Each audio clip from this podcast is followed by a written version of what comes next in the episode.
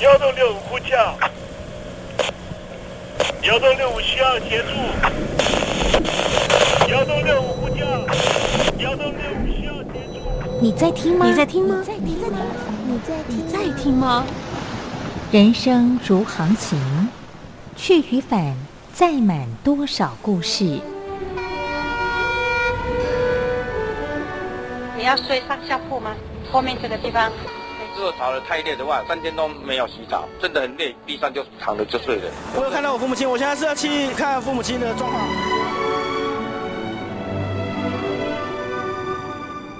聆听故事湾，让每个故事找到属于自己的码头。我到了那儿以后，我们就往妈妈家去。我一到那边，就感觉我妈妈已经她能够活活下来都不容易，我知道。他没他没跟我讲，我也不敢问，好好苦。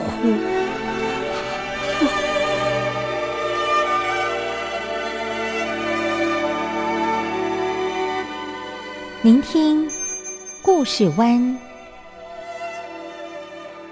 聆听故事湾。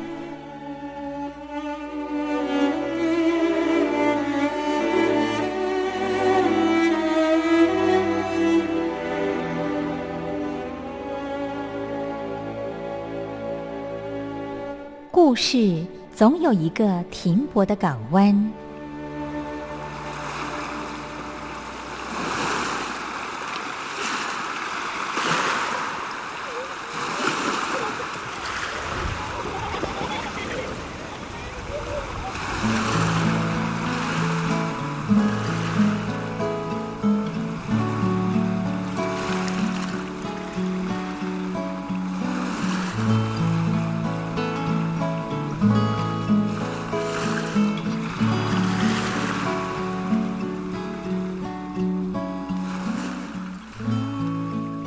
一二三四五六七七六五四三二一，大陆听众朋友您好，我是您的好朋友东山林，在台北问候您。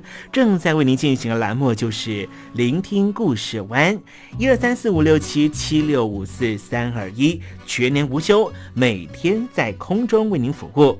您在每天的凌晨三点十分，或是傍晚的六点十分，都可以在光华之声频道收听到这个栏目，聆听环宇趋势。不用太多解释，因为聪明的你心中自有诠释。亲爱的听众朋友，我们的节目早晚各一次，听众朋友你可以选择最适宜的时间，和东山林共度这短暂的五十分钟的时光，就在光华之声的频道空中相见。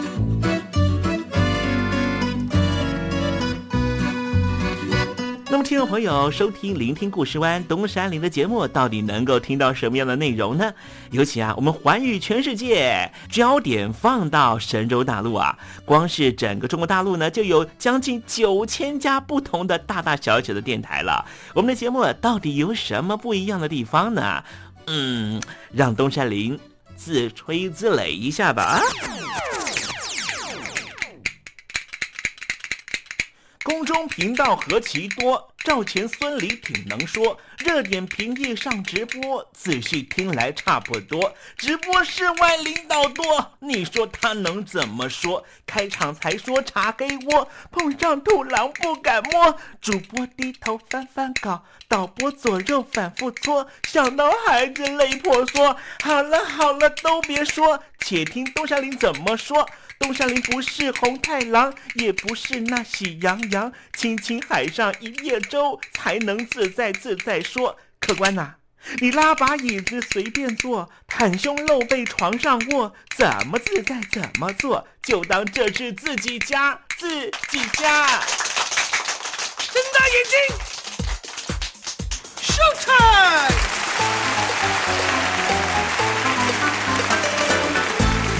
Hello，听众朋友，你好，我是你的好朋友东山林，在台北问候您。正在为您进行的栏目就是《聆听故事湾》啦。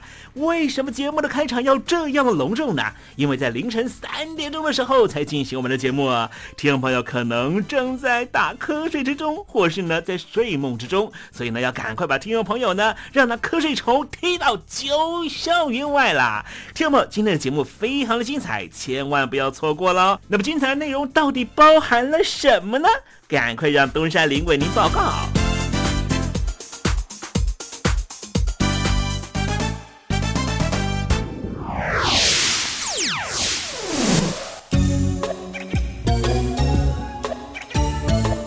星期二，星期二，猴子肚子饿。三个礼拜前啊，在日本的宫城发生了七点二的地震啊。当时呢，日本的气象厅呢发布了海啸警报。这个强烈的摇晃呢，大约是长达了三十秒啊，民众呢都没有办法站立啊，因为发生的地点呢又在这个日本的啊这个东北部哈，所以呢使得呢当时三幺幺大地震的这种啊惊骇感呢重新又袭上心头啊，很多日本的民众呢都觉得非常非常的恐惧。那么实际上呢，日本呢跟地震的关系哈啊由来已久哈。从这个大和民族呢逐渐的建基之后呢，就一直担忧地震可能会摧毁整个民族，因此呢啊在日本的各式的神话里面呢都有地震的传说在里面。待会在时政你懂的环节里面，就跟听众朋友介绍这方面的讯息。离开我，你只留下这句活该，情都被你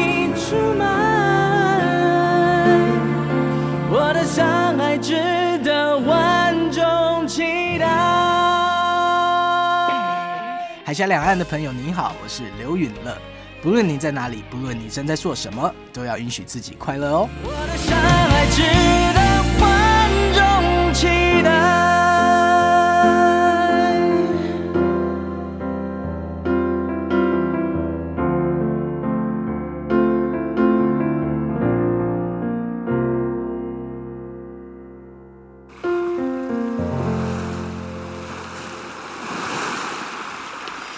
这里是光华之声，在台北发音。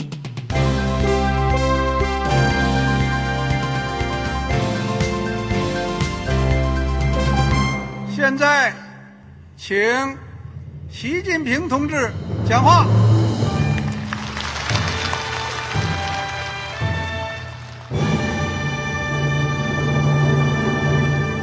中国梦必须紧紧依靠人民来实现。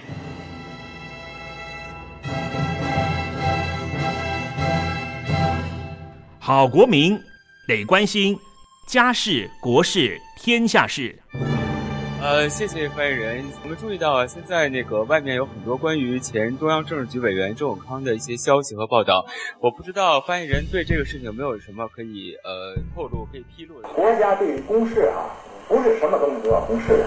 我只能回答成这样了，你懂的。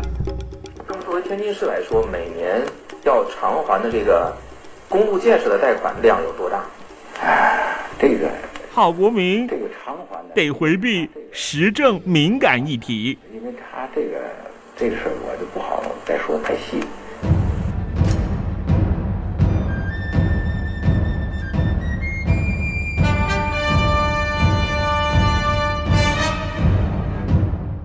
们要坚持人民当家作主，坚持人民主体地位。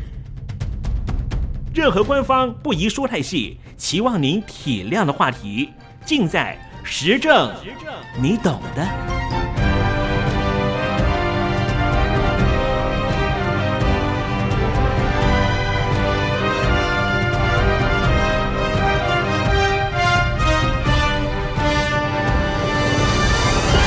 我只能回答这样了，你懂的。那些官方无法为您说太细的事情，就让东山林为您详细的说明白。天婆早上好，晚上好，正在为您进行的栏目就是聆听故事湾。此刻为您进行的环节就是时政，你懂的，一同关心焦点话题。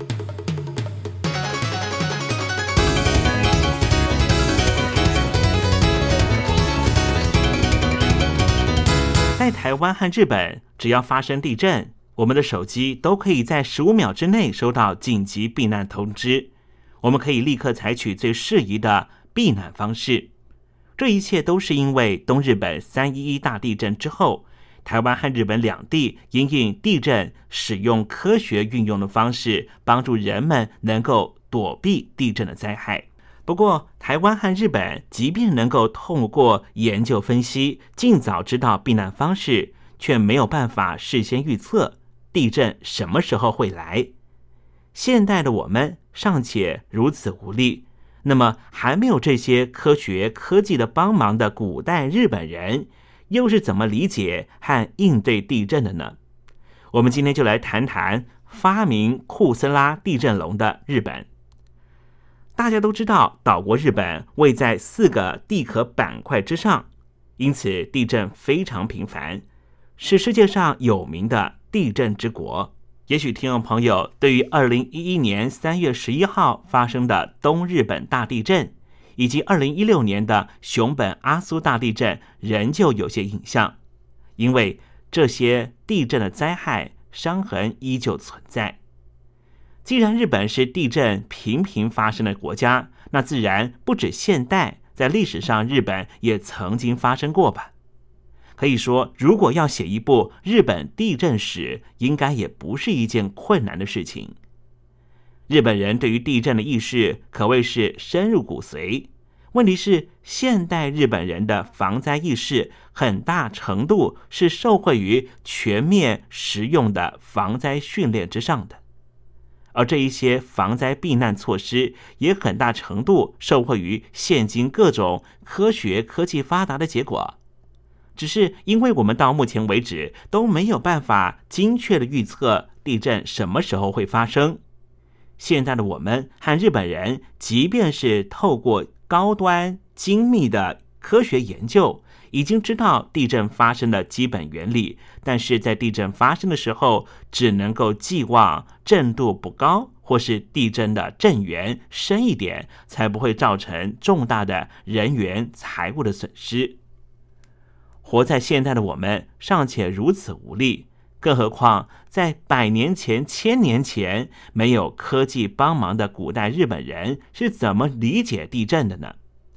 地震在日本古代，除了现在常见的地震的说法之外，还有所谓的地鸣、地摇的说法。鸣就是鸣叫的鸣，摇就是摇动的摇。当然，从字面上来看，大抵所指的都是地震发生时候的模样。但是值得留意的是，在古代，日本人认为地震和雷暴的关系密切，而且地震和雷暴发生的巨响是非常相近的。因此，人们曾经认为雷声既有些是从天上来的，有些是从地底下窜出来的。所以，雷暴引发的巨响和地震相近，雷电直击地面的时候产生的震动。也可以被当成是地震的一种。总而言之，这种将地震和雷暴联想在一起的思想，在后来将自然现象拟人化、拟神化的时候，产生了重要的指标作用。那么，日本人什么时候开始提到地震的呢？在文献史料上面看到，日本最早记载地震发生的时间是公元六世纪末的五百九十九年。出名在著名的古典历史书《日本书记》里面，这本书的成书是在公元八世纪左右。五百九十九年是否真的在飞鸟发生地震？有的话，震度多少？这些都没办法考证。总之，从这条线索来看，日本人很早就记录了地震。按照刚才说的记载，当时的国君就是古推大王。就是后来天皇的名称，就下令国家四地要开始进行地震之神的祭拜仪式。虽然日本书记并没有详细的描写地震之神长什么模样，但是重要的是，我们能够推论出当时大和王国的人相信地震是因为神明引发的浩劫。到了后来，地震发生的原因解释更是不断扩大。例如，八世纪的奈良时代，当时日本人受到神话故事的影响，相信含冤而死的人会化为幽灵，制造天灾来进行报复，希望在世的人能够祭祀安抚，而且会用这一招天摇地动的，不光是怨灵，当时的人还已经死去的大王和王族也会通过地震来警告现世的子孙，因此震源。就是这些大王王族的山林之下，于是奈良时代开始，朝廷就会利用祭拜山林来安慰老大王们。除了这些死人，当时人认为神明也存在两异性，他们既会保护人，也会出其不意、毫无先兆的进行破坏。这种思想在后来与引进到中国儒家思想和佛教思想结合，形成了天谴思想和德政人治思想的基础，成为一个统治者自我警惕、自我约束的无形紧箍咒。在这种理解之下，当时的天皇和朝廷除了把天灾和统治得失相结合之外，后来的卫灵思想也同时并进。甚至把举办卫灵府院的法会视为驱除地震等灾害的必要措施。日本随着佛教思想的渗透，日本人对于自然灾害的理解和认识方法也慢慢增添了佛教的元素。公元八世纪的时候，圣武天皇大力扶持佛教发展，同时他也深受佛教思想的影响。大量从唐帝国和朝鲜带来佛经翻译作品里面，都有提到地震等天灾和世间的关系。后来吸收了佛教的经典和中国道教思想的阴阳道，利用这种思想进一步演绎出全新的说法。例如，在视听时期的天文占卜书里面，就把六种。震动动物减少成为四个，包括了火神洞、龙神洞、金翅洞和地势洞。这些不同的地震原本是按照时间和方位而定的，而龙洞和龙神洞地震大多是在白天到黄昏的时候发生。然而，根据灾害史家的研究整理，到了中世纪以后，龙洞是越来越多。甚至后来几乎都是龙洞，这是为什么呢？到目前为止，其实没有一个解释。不过，在同一时期，也就是十一到十四世纪，佛教和中式神道进一步融合，佛教里面的水神龙王和神道中的龙蛇两个故事融合在一起。而且日本人更认为龙神其实就是神佛的化身。另外，听众朋友可能在网络、书籍或是电视节目、广播节目上面听过，江户时期的日本人相信地底下住着一只大鲶鱼。其实啊，就跟刚才提到的龙神一样，大鲶鱼也会突然动起来，引发大地震。可是啊。鲶鱼和地震的关系其实并不长，而且这个说法也并不是广泛存在于全日本各地，主要只限定在江户城下。它是一个特别的现象。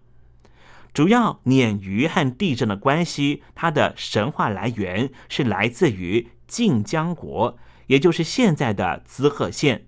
当地有一个非常神秘的传说，就是竹生岛信仰。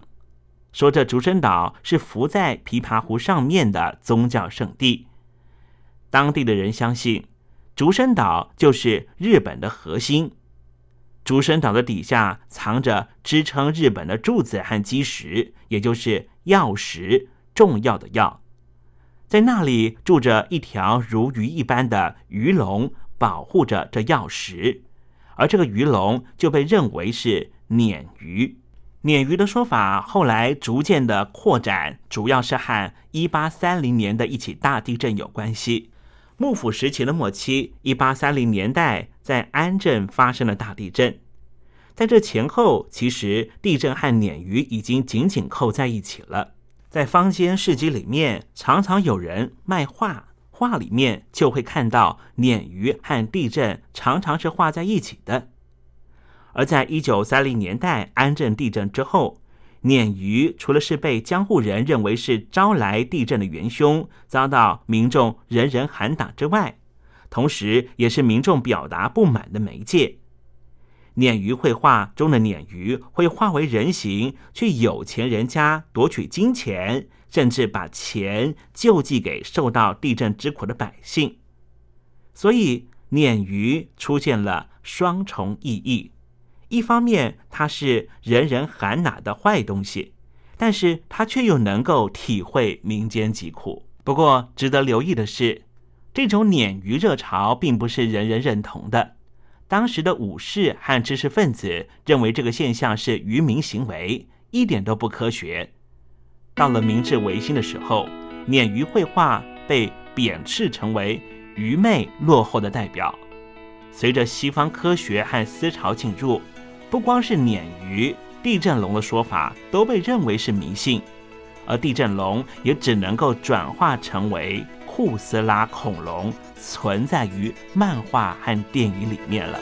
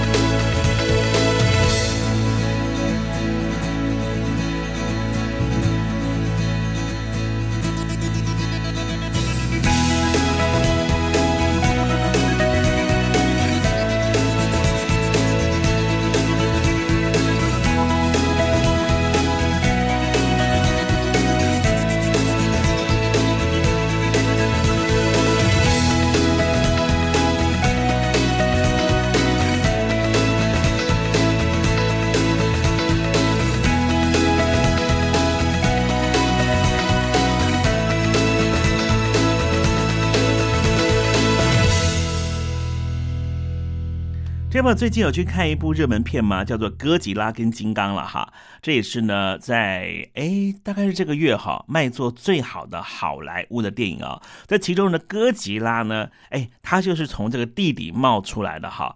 这个故事的原型是从哪个国家来的呢？就是从日本啊。可见呢，日本对于这从地底冒出来的啊这个恐惧呢，到底是有多大了哈？就让它变成一个神话，变成一个漫画，持续的在这个民众之间传扬哈。这也让呢日本人呢对于这个地震哈的恐惧呢由此可见，你说是不是呢？听众朋友，您正在收听的节目是《聆听故事湾》，欢迎您写信到台北邮政。一七零零号信箱，台北邮政幺七零零号信箱，和东山林联系。东山林就是东边的山里有只麒麟的东山林，东山林等候您的来信哦。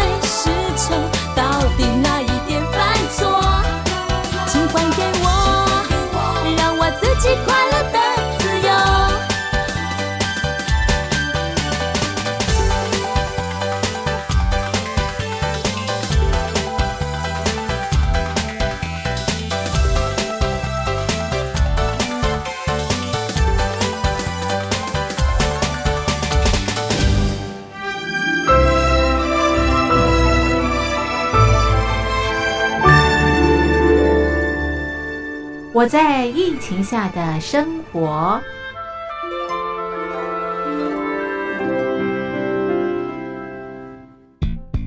三十六点一度，很健康。哇！COVID-19 新冠肺炎在全球蔓延后，量体温成为日常，走到哪量到哪。还有啊，戴口罩也是生活必备，没戴口罩寸步难行。哦，非常时期，能不要出门就不要出门，在家办公最安全。三餐买外送，购物到线上，尽量避免跟人接触。非得出门也要与人保持距离，小心再小心。回家后一定要勤洗手。啊，反正心里怎么说呢，也有点紧张。病情现在这么严重，心里总有点恐慌的。回去以后赶快的就，就是洗仔细的点儿，哎，洗彻底的点儿。而现在没有健康码核酸检测，在大陆哪儿都去不了。出国旅游更是想都别想。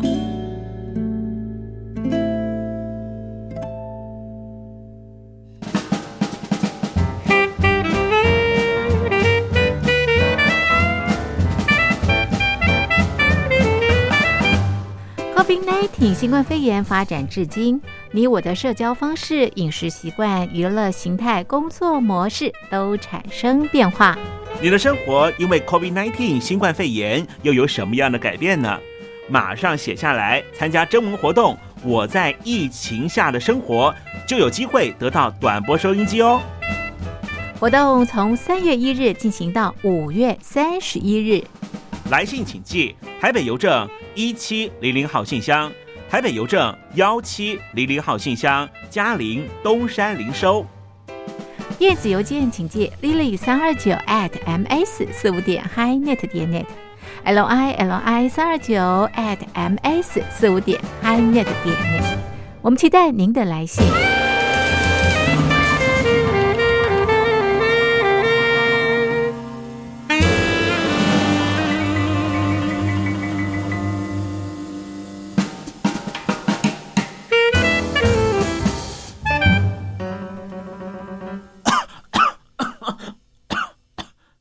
哎，别害怕，我我没有染病啊，我只是喉咙痒痒的。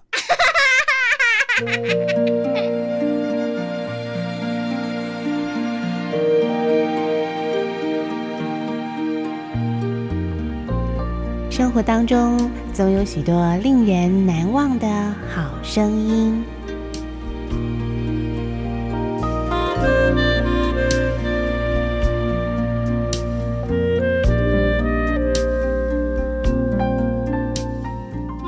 电台真心推荐，只想给你最好听的好声音。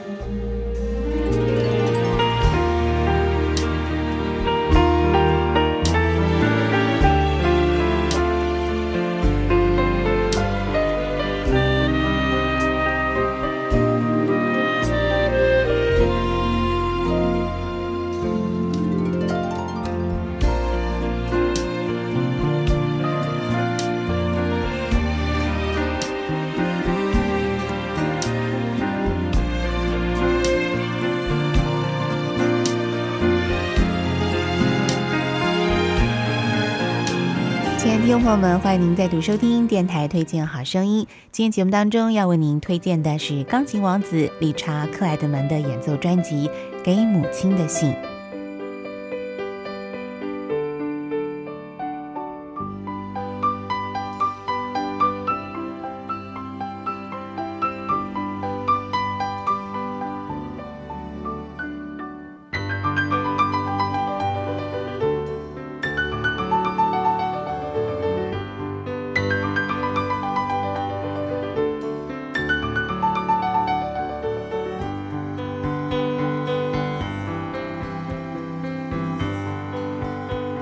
众朋友，您现在所收听到这首曲子呢，曲名是《儿时回忆》，是这张专辑当中的第一首曲子。相信对很多四五年级的朋友来说呢。理查克莱德门这位钢琴家呢，也是他们年轻的时候呢非常崇拜的一个有偶像般外貌的钢琴演奏家哦。那么来自法国的理查克莱德门呢，也曾经来过台湾，开过好多场的这个钢琴演奏会哦。那么在当时呢，也造成了很大的轰动哦。那么这些曲子呢，现在再听听看呢，也许很多人会觉得他的这个编曲啊，或是他的这个节奏呢是比较简单的，但是。简单当中也透露的那种轻快跟纯真的感觉哦，我想是很多朋友很喜欢理查克莱德门钢琴演奏的一个主要原因，在他的音乐当中透着一种浪漫的气质。好，接下来呢，我们再来欣赏专辑当中另外一首曲子，也是属于比较轻快的节奏啊，《凡妮莎的微笑》，一块来欣赏。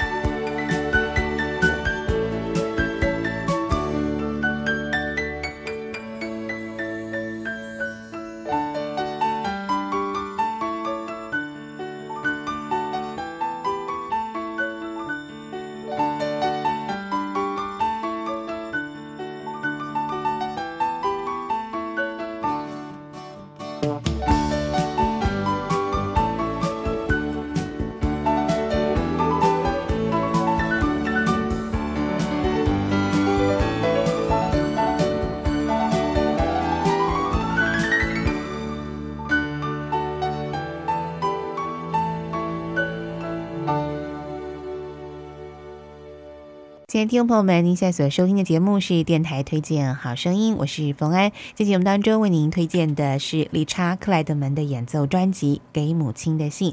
接下来就请听众朋友来欣赏这张专辑的标题音乐《给母亲的信》。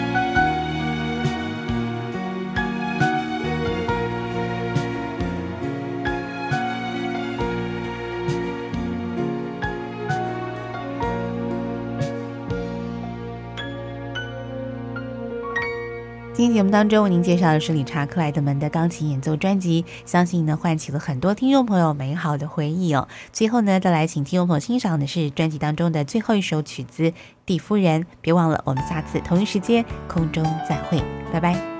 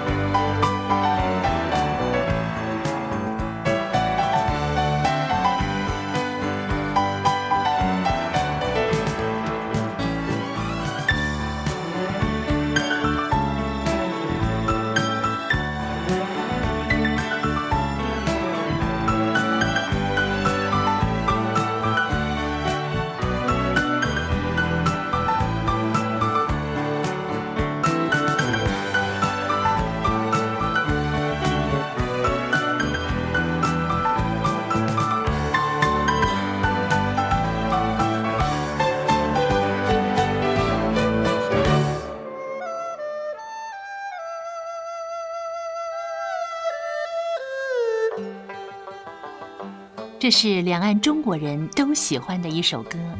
小城故事多，充满喜和乐。如果主持人播错了速度，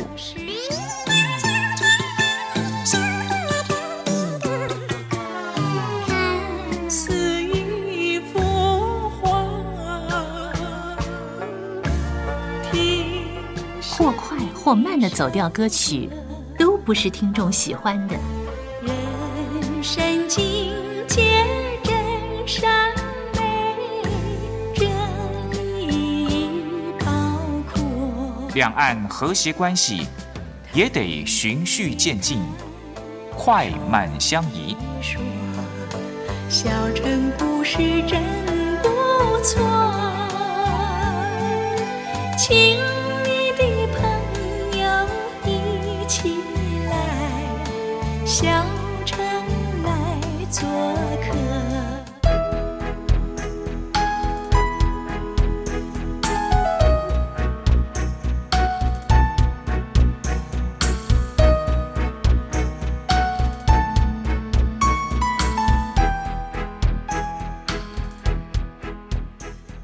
生活中少不了知性的真，生活中少不了理性的善，生活中也少不了感性的美。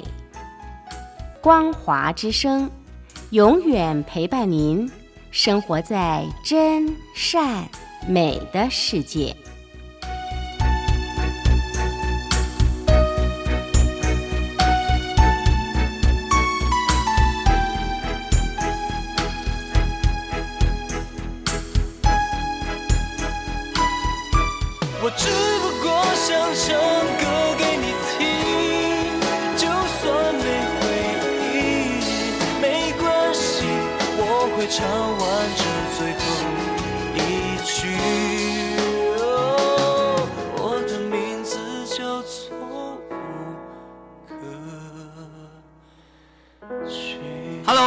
的听众朋友，你好，没错，我就是吴克群。不管你现在在做什么，不管你现在在哪里，吴克群和光华之声在台北问候你。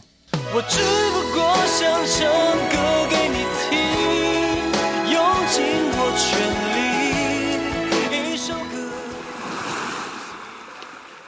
这里是光华之声。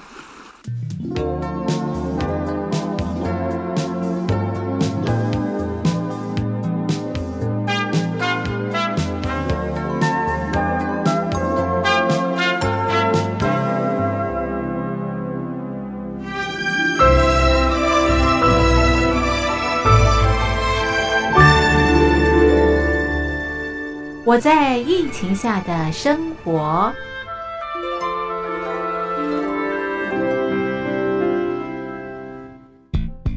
三十六点一度，很健康。COVID-19 新冠肺炎在全球蔓延后，量体温成为日常，走到哪量到哪。还有啊，戴口罩也是生活必备，没戴口罩寸步难行。非常时期，能不要出门就不要出门，在家办公最安全。三餐买外送，购物到线上，尽量避免跟人接触。非得出门也要与人保持距离，小心再小心。回家后一定要勤洗手。啊，反正心里怎么说呢，也有点紧张。病情现在这么严重，心里总有点恐慌的。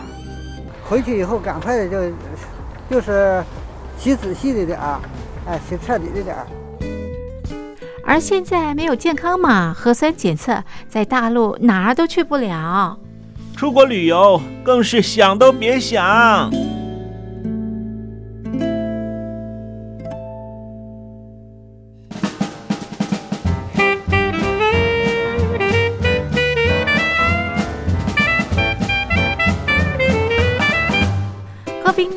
新冠肺炎发展至今，你我的社交方式、饮食习惯、娱乐形态、工作模式都产生变化。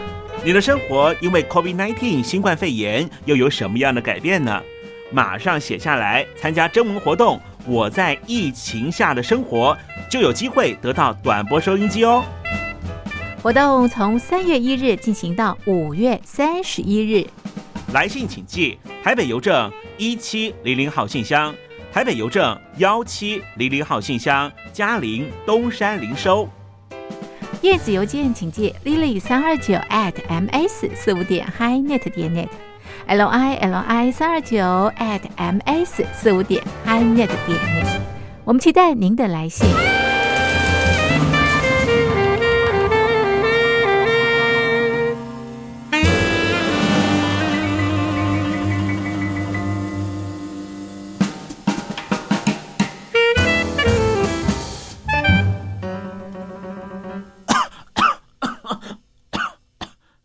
哎，别害怕，我我没有染病啊，我只是喉咙痒痒的。